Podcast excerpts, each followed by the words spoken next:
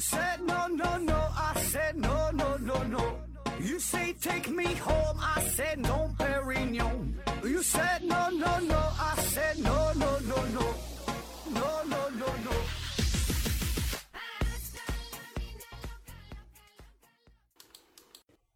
拼命探索，不计后果。欢迎您收听《思考盒子》，本节目由喜马拉雅平台独家播出。呃，今天呢，咱还是回答听友的问题。呃，对，回答听友问题之前呢，咱稍微做一解释啊，就是咱们这个节目，现在很多听友反映说听的乱七八糟的，也没有什么长篇啦呀，什么什么规律性什么也找不到了啊。呃，其实还是挺有规律的啊，而且长长篇节目每期也都有啊。呃，简单说一下啊，就是确实现在有一些转载的内容啊，因为有另外两档节目嘛。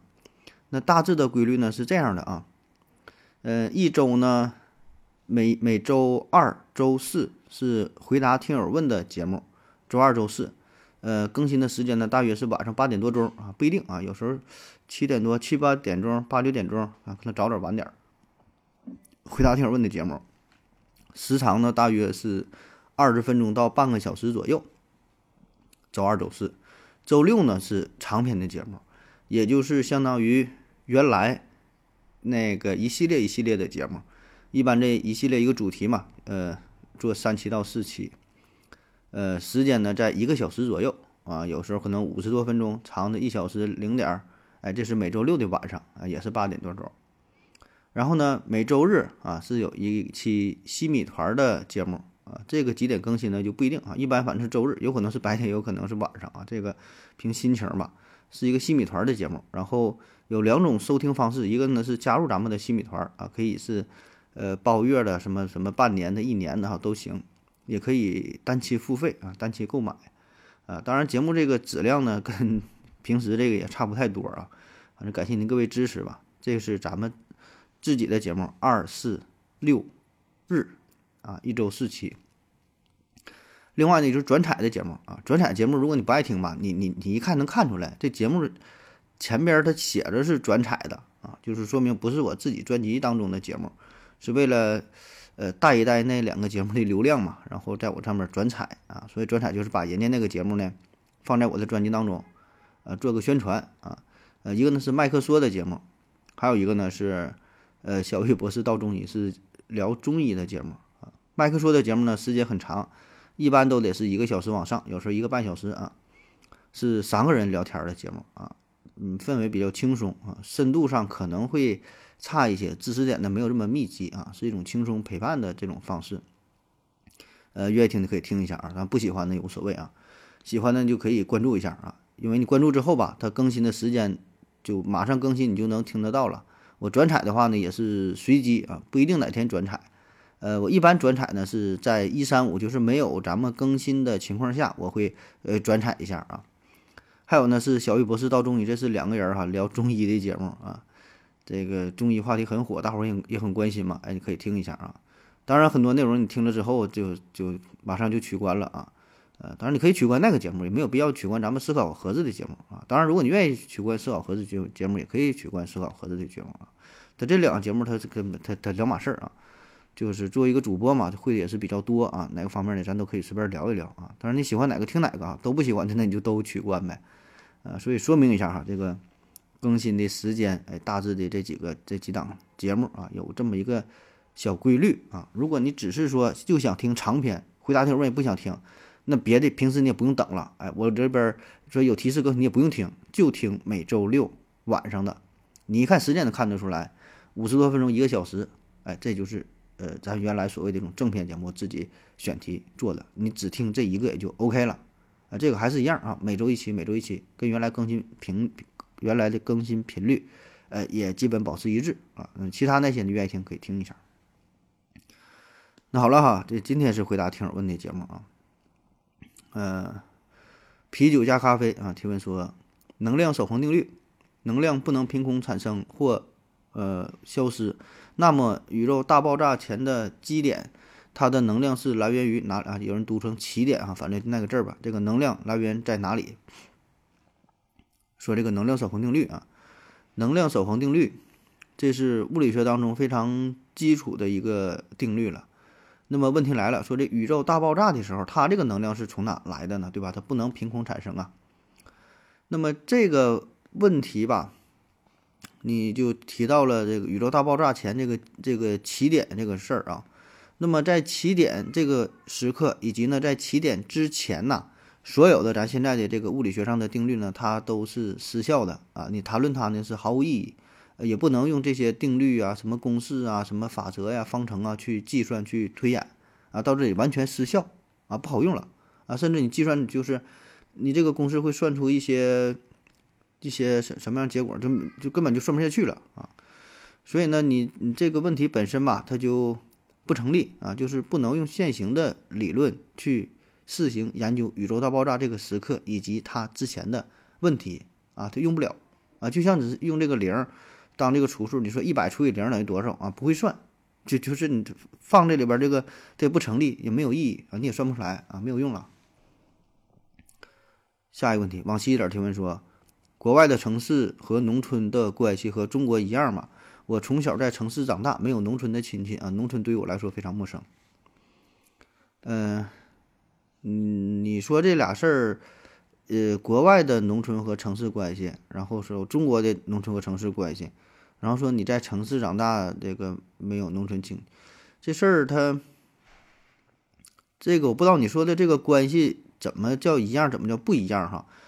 呃，咱且不说国外吧，咱就说中国，那你觉得中国的农村和城市是一种怎么样的关系？我不知道你说是哪个维度、哪个层面啊？农村和城市是是什么关系？农村包围城市的关系吗？还是还是说啥呀？我不知道你这说的，是想从哪个角度去回答啊？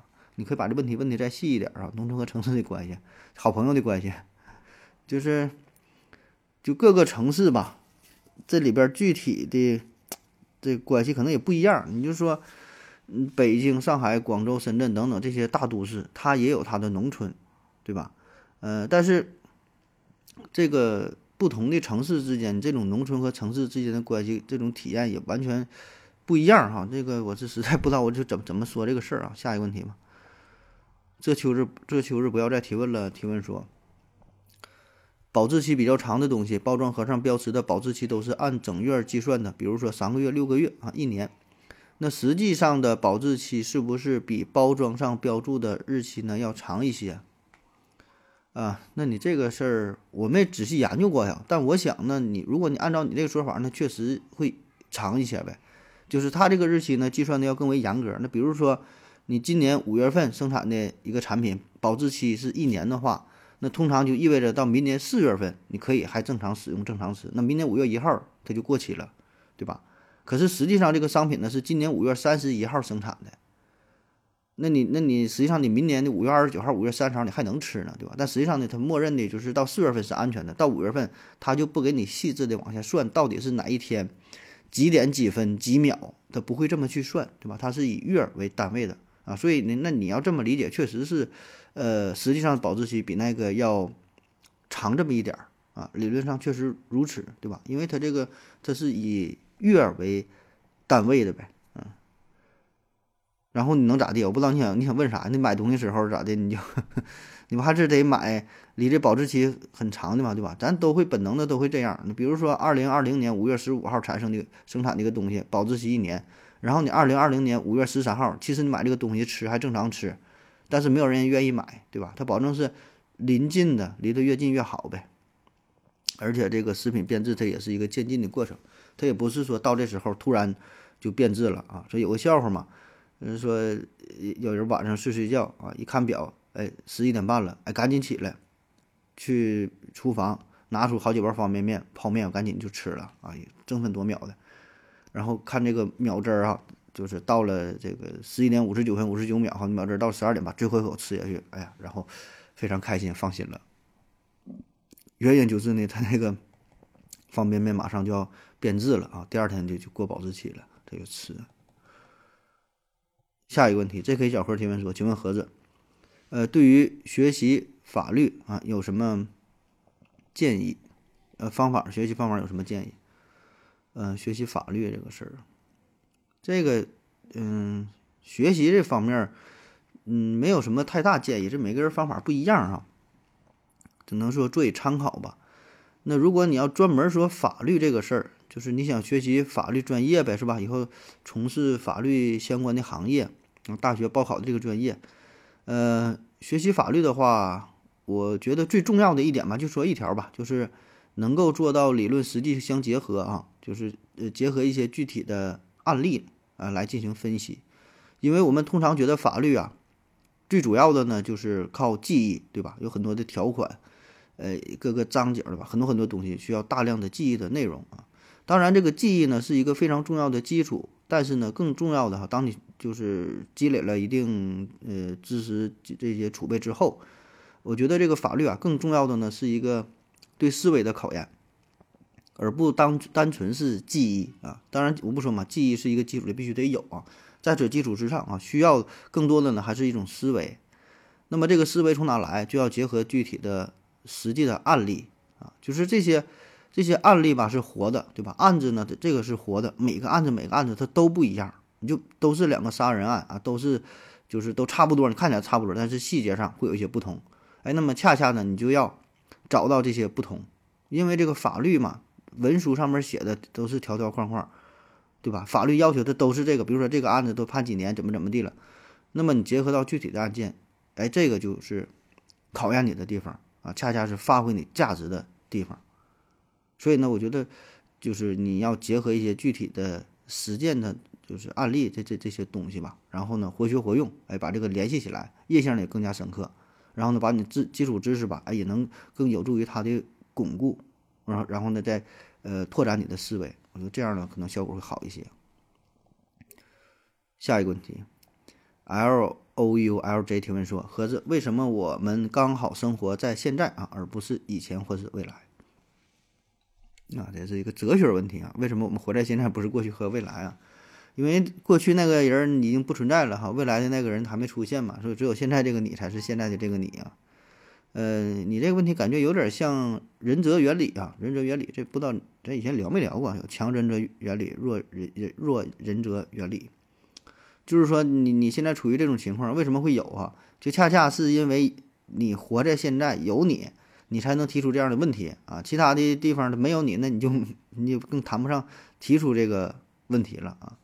所以就感觉整个宇宙好像都为你而生，哈，其实完全不是这样，只是只是恰巧你在这里，然后你才能提出这个问题而已。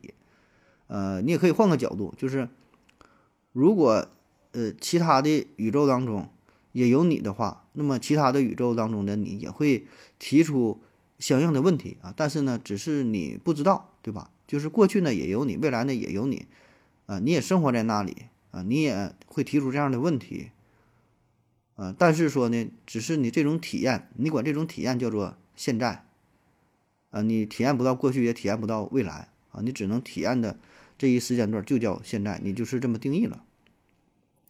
下一个问题，这一天天地提问说，为什么理科天才比文科天才多？嗯，这个先定义一下啥叫理科，啥叫文科，啥叫天才，啥叫多啊？那一个问题全都是需要定义的事儿，所以这个没法聊啊。而且你还得先问是不是，再问为什么啊？下一个问题，微微凉 K 提问说：盒子你好，这里啊有个困扰我们全家的问题，希望呢，呃，你能帮着做一解答。说五个月前呢，老爸跟夕阳红团去旅游啊，途中手机突然锁机，呃，让输入 PUK 码，否则呢就无法使用手机。老人呢给电信打电话要解决方案，客服在约定时间内迟迟不回复啊，加上现在每一个地方都要出示健康码，还有跟团联系的各种不便，导致老人急火攻心，心梗发作啊，现在呢仍然半边身子丧失功能了。呃，想请问 PUK 码到底是什么？为什么会无缘无故锁机啊？手机制造商或移动运营商谁掌握客户的 PUK 码？又有谁该为此担责呢？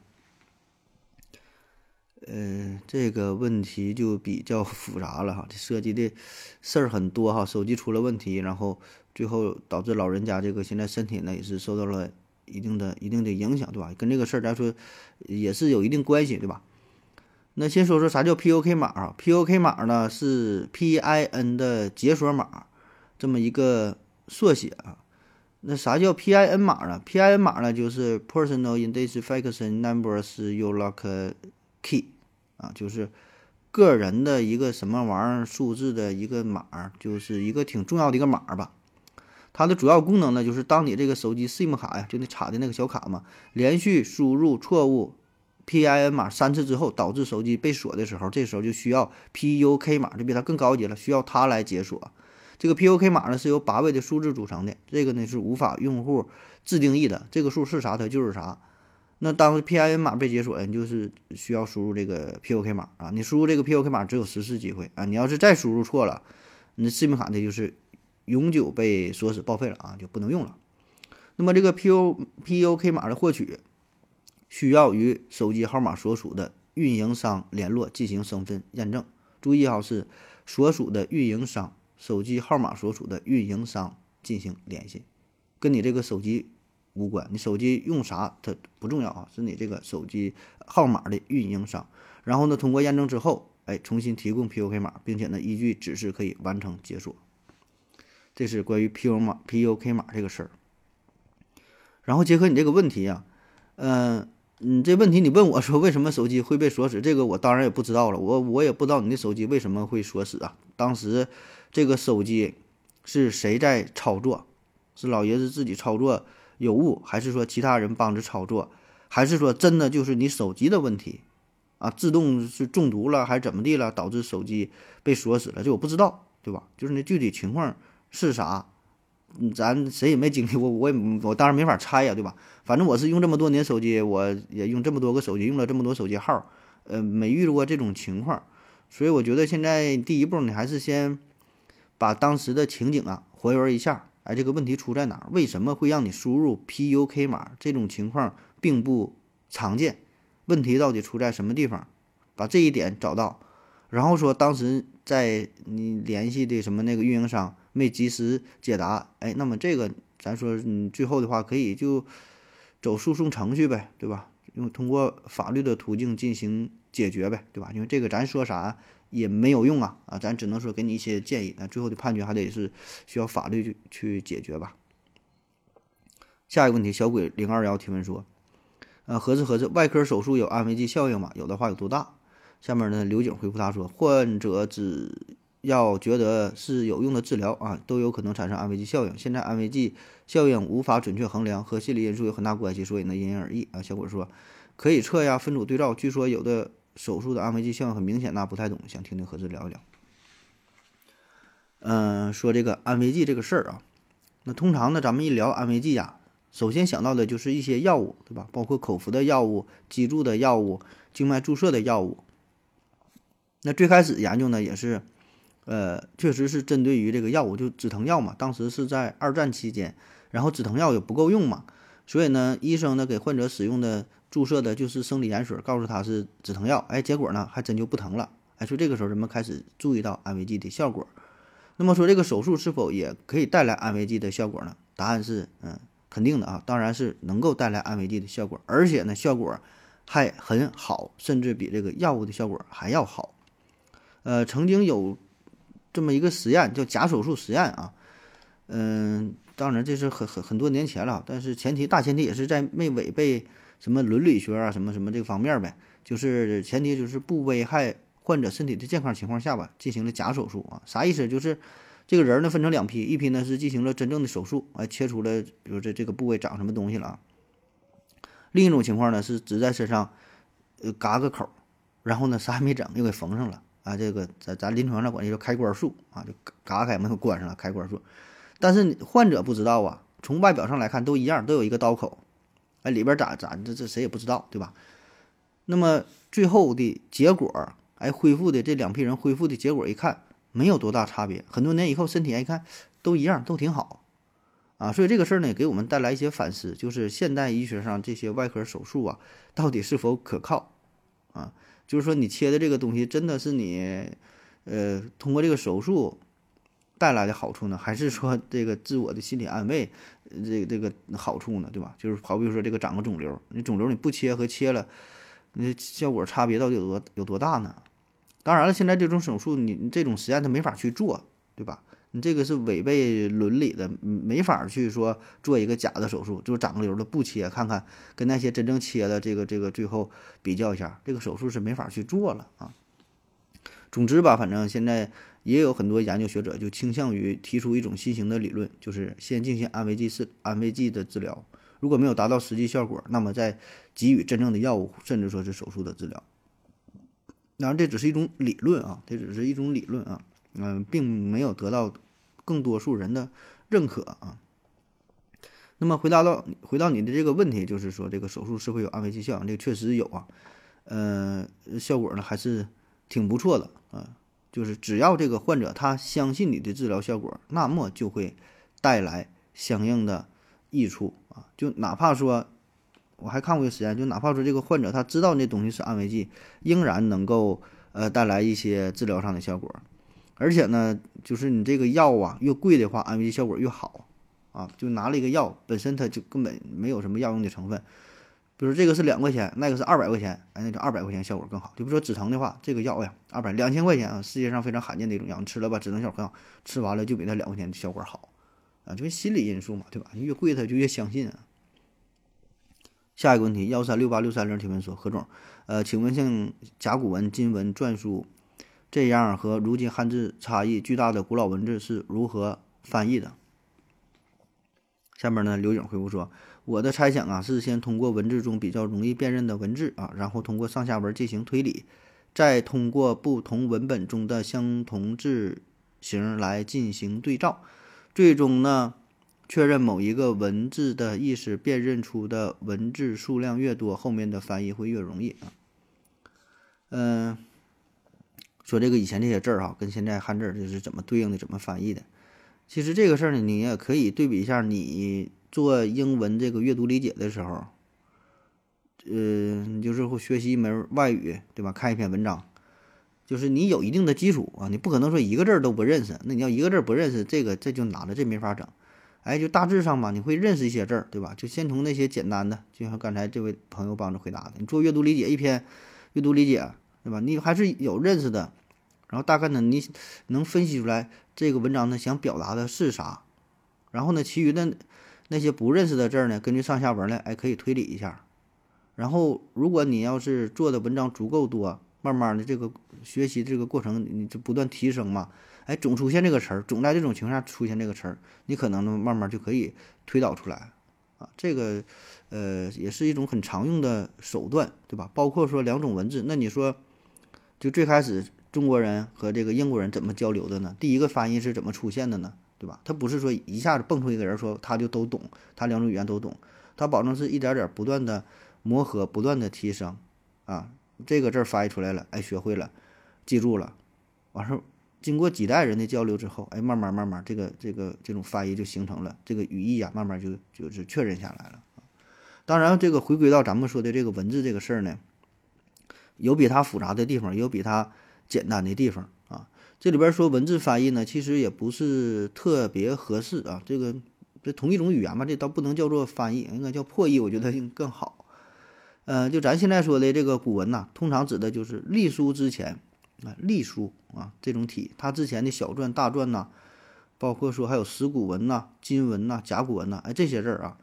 这些字儿呢，一般呢管它叫做古文字啊，就这个字儿离咱们现在是比较遥远的啊，拿出来一个字儿，基本呢你很难认识啊，就跟画画一样啊，与与其说是字儿啊，不如说是一幅画啊。你就看这个火字儿，着火的火，哎，你看它这个甲骨文写的，它就是就是一个着火的形象，你看着就挺热的啊，挺形象。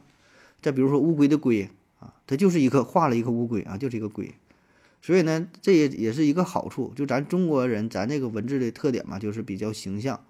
这个字儿一拿出来啊，你认识不认识？一看，你感觉这东西像啥？哎哎，它就是代表这个意思啊。所以这个也是一个一个好处啊。你不知道，你可以猜啊。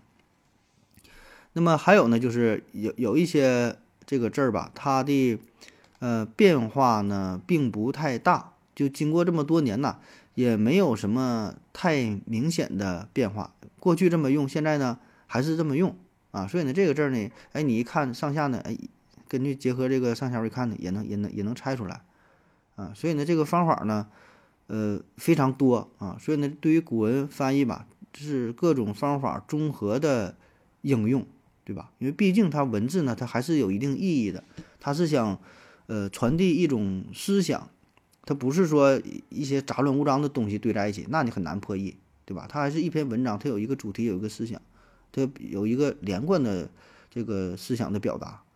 所以呢，这个每一个字儿啊，它都不是孤立存在的啊，对吧？它是放在一个语境当中去翻译的。所以呢，通过这一点啊，我们还是大致上吧，啊，可以领悟啊这些汉字它想表达的是什么啊。而且这个过程是从理论到实际，从实际呃再回归到理论，哎，不断的提升啊，螺旋式的上升嘛。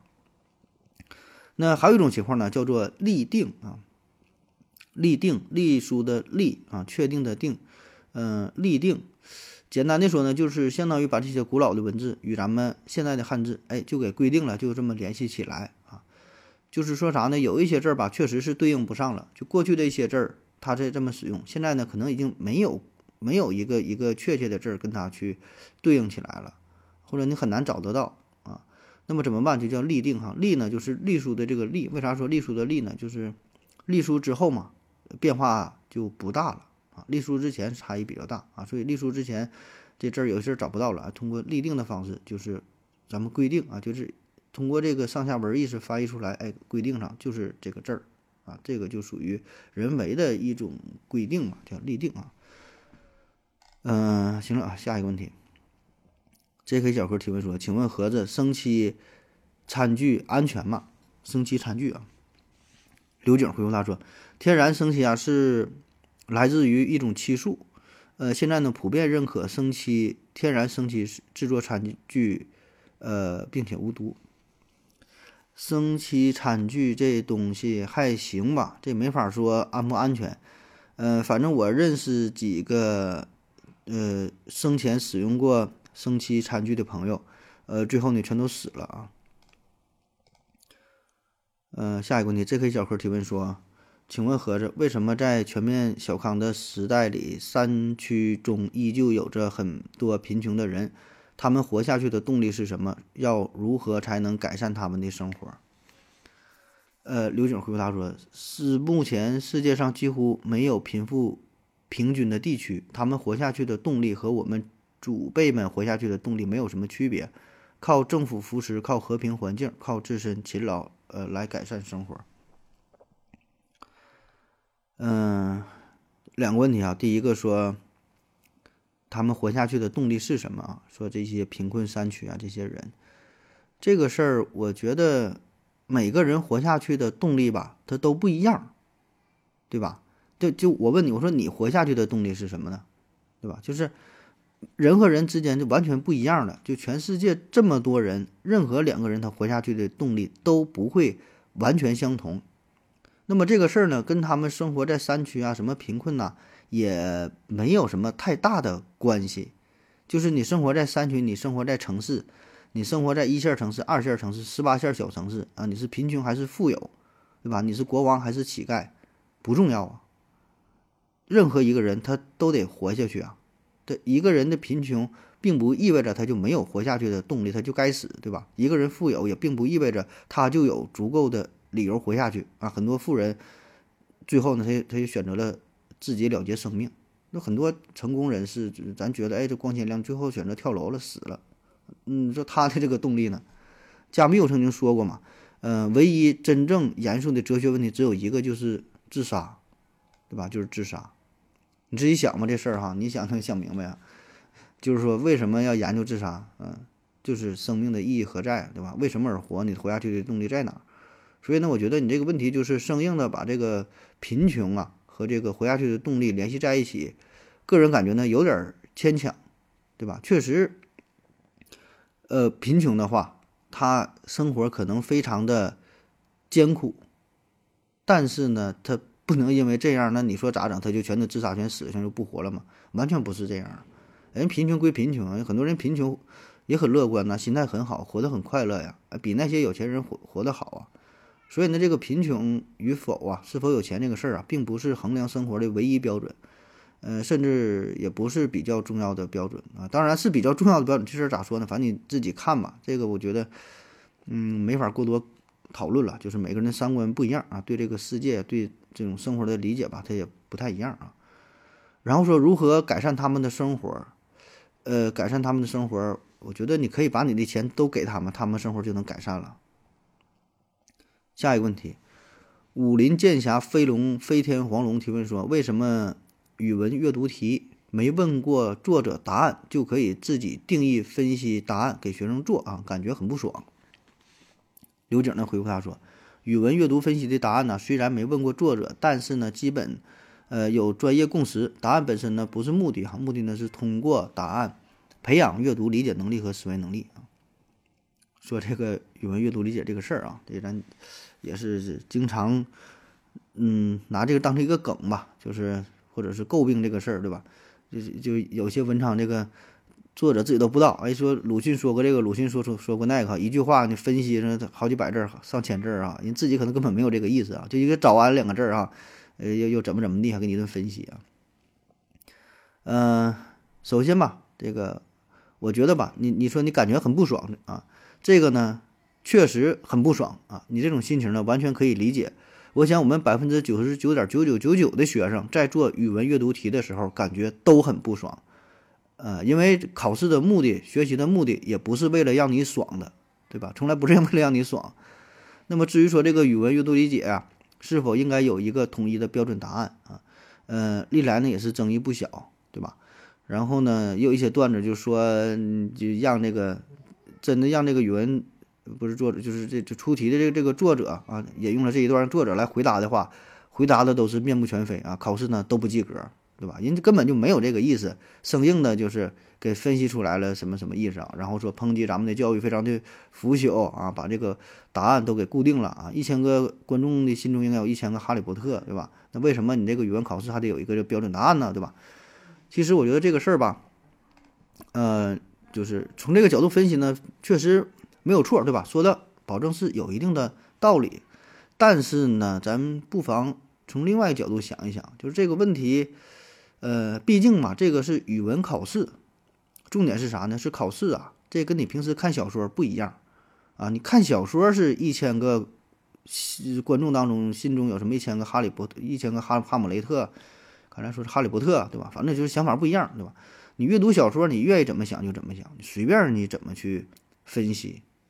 作者呢，只是给你构造了这么一个环境，塑造了一个人物，至于你怎么去理解，随便，对吧？你看现在研究四大名著，研究《红楼梦》。很多人研究《红楼梦》，给出千差万别的理解，完全不一样，对吧？还有《西游记》，从各个角度去分析，什么什么佛教、道教之争啊，有什么反反映了当时社会的腐朽啊，或者有这个代表了一个一个人的什么成长，就随便你怎么理解都行啊，完全没有问题的啊。但是说现在说的啥？这是考试，考试是啥呢？他就得进行考核，进行评比嘛。啊，当然，并不是说考试就非得给出一个共同的标准答案，这不是做数学题，对吧？你你等于十六，那就对；你等于十五点九，那也不好使。你不能说等于十五点九，那我给给点分。你十六点一，它也不行，它十六就是十六啊。但是语文呢，它确实，呃，它不太一样，对吧？它没法有一个完全正确的标准答案。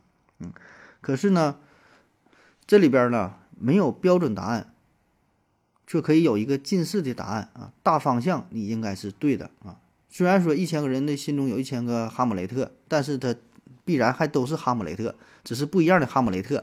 你最后你得出的答案是是麦克白是个里尔王，那就差的太远了啊！所以呢，这个语文阅读啊，它不是说让你描绘你自己心中哈利波特的哈姆雷特的样子，对吧？那你自己看小说去。现在是考试，考试呢就是考验你一个能力，让你试图去。阅读这个文章啊，找到其中一些共性的东西。那么，在你寻找的这个过程当中，回答的这个过程当中，就是展现你自身能力的过程，对吧？考试考试嘛，它就是一种选拔机制。所以呢，话说回来，如果你足够牛逼的话，虽然你很不爽、很不情愿，但是你足够牛逼的话，我觉得你应该有能力知道这个标准答案是啥。或者说，你应该知道出题的那个人想听到什么样的声音，嗯，希望能够看到你给出怎样的答案。虽然你很不爽，这个答案写的也很违心，但是你懂的，你没有办法嘛，你不是为了这个考试嘛，对吧？当然，你也可以说我老子就是牛逼，哎，我就是抨击教育制度，我就是玩世不恭，最后我就他妈交白卷，老子我全会，但我就是不写，OK 也可以啊，这也完全没有问题啊，这是您自己的选择啊。但是呢，呃，你要看清楚啊，现在的大环境就是这样，对吧？要么你就怎么说，要么忍哈，要么滚哈，要么狠啊，要么你改变自己，要么你改变制度。啊，要么你就那你就破口大骂什么怎么怎么地也行，但是没有用，没有用。所以呢，现在的环境就是如此。你真正有能力的话，你一定可以把这个问题去搞定，对吧？你虽然你不认可这个答案，但你一定是知道这个答案的啊。所以很多人他他回答不了这个问题，是因为他确实不会，他没有这个能力，所以他才去抱怨啊。真正有能力的人不会去抱怨，他会很自信的。语文考试一百五十分，他能很自信，可能答个一百三十四分，很轻松，那才是真正的牛逼人，对吧？然后可以说得完高分之后，他再说在网上发布一下，哎，我这我写这些我是瞎答的，怎么怎么的，那你在吹牛逼，那是你的真正的本事啊。所以呢，话说回来，考试呢毕竟是考考试啊，特别是高考，这也是现行的最好的一种最公平的选拔制度，没有之一啊。谁要不服谁，你就嗯，你就是给出一个方案。对吧？你给出一个人才选拔的方案，然后进行提案的进行啥？很多人试图改革嘛，但是没有办法。现在这个高考方案仍然是最好的方案，对吧？只能是尽可能公平，对吧？照顾到呃绝大多数多数的人，当然，在这个具体细节上可以进行商讨，甚至说考试的这些科目是否应该进行一些增减呢？是吧？还之前有人说要不要？考英语啊，或者说这个语文上是不是可以换一些模式啊？那咱说就不考这个作文，是不是真的需要考啊？就不考作文了，或者说全改成选择题的啊？还有还有说的，就是各种形式吧。但是你这个真正实施起来，你会发现没有一种呃考试的方案是绝对的公平。你说怎么考都改成这个选择题，OK，全改成选选择题啊，让你答。嗯，这这个古诗作者是谁啊？那个文章是谁写？怎么的呢？是这是有标准答案，但是这个意义又何在呢？对吧？这个这个水平，你的能力又在哪儿呢？对吧？那不就单纯考记忆力了吗？所以呢，这个问题很难说，呃，找到一个完美的解决方案啊。所以这个也是一直在努力吧，对吧？这这诟病啊、批评啊、指责呀、提议呀都很好，目标只有一个，对吧？就是把咱们这个教育制度不断的完善好，然后呢，把这个。每个人呢都接受更好的教育，把这个人才呢，哎，更多的人才能培养出来，让祖国呢建设的强盛，这个是最好的，咱们都想看到的，而不是说单纯的抱怨、单纯的指责啊，破罐子破摔，然后总觉得自己这不公平，自己什么受到虐待了，如何如何？我觉得这个也不至于啊。下一个问题，这可以教科提问说，请问盒子为什么，呃，会？为什么人会去寻找自己人生的意义啊？是因为人被困于自身创造的价值体系吗？在浮士德中，浮士德最后为什么选择结束自己的生命？呃，说这个人为什么会寻找自己人生的意义？呃，这是还是属于这个先问是不是再问为什么哈？因为有很多人他并没有去寻找自己生命的意义啊，就是过一天算一天，就这么活着，并没有深刻的去思考这个问题啊。那么。至于真正去思考这个问题的人，他给出的答案也不一样啊。所以你说他为什么去寻找生命意义，我也不知道啊。你问问呗，谁谁找了你就问谁去啊。然后说浮士德当中的浮士德最后为什么选择结束了自己的生命啊？没看过这本书，很很遗憾，我就知道这是一个名著哈，歌德的《浮士德》嘛，神作哈，但是真没看过啊。下一个问题，往西点提问说，废话文学为什么会流行啊？嗯，虽然感觉是实际上是低级趣味，但是给人一种很有意思的感觉啊。今天最后一个问题啊，废话文学。呃，废话文学，它说是文学啊，其实也算不上是什么文学啊。所以呢，废话文学呢，它不是文学，重点呢是废话，嗯，就是网上一种调侃搞笑的段子，呃，就说了一些重复的内容啊。重点呢就是废话啊，是网上一种调侃搞笑的段子啊。重点呢就是重复一些内容，但是呢，听起来呢感觉很有意思啊。比如说，听君一席话啊，如君如听一席话，一日不见如隔二十四小时。恭喜你被我恭喜了，嗯，那如果我没说错的话呢，那我就应该说对了啊。当你听了以上内容六十秒的时候，也就意味着你的生命啊减少了一分钟。如果当年郭敬明能长得再稍微高一点的话，也不至于像现在这么矮。如果姚明当年长得再矮一点的话，也不至于像现在这么高。这个西红柿吧，你细细细细的品味起来呢，还真就有一股番茄的味道。呃，作为医生嘛，我给患者查体，然后我摸了摸他的肚子，我就摁一摁哈，我就摁着肚子，我说这个你有什么感觉呀？患者说，我感觉有人在摸我的肚子。呃，一个人呐，如果他的能力越大，那就意味着他的能力越大。谁能想到这个十八岁的小姑娘在三年前只有十五岁？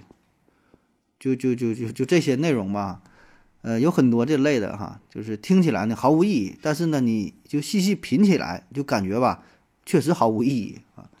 那么这些废话为什么会很搞笑啊？那对于这个问题呢，呃，我就长话短说吧啊。